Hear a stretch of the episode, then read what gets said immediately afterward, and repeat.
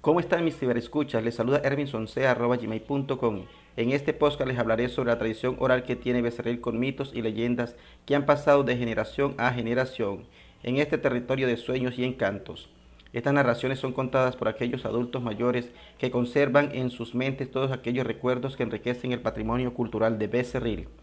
Los mitos que se destacan son la mujer de aspecto elegante, el jinete andante, la mujer vestida de blanco, la piedra movible, las leyendas de mayor trascendencia son la leyenda de la Virgen de la Candelaria, la flor del higuerón, la marrana del parque, el catre y las cuatro velas.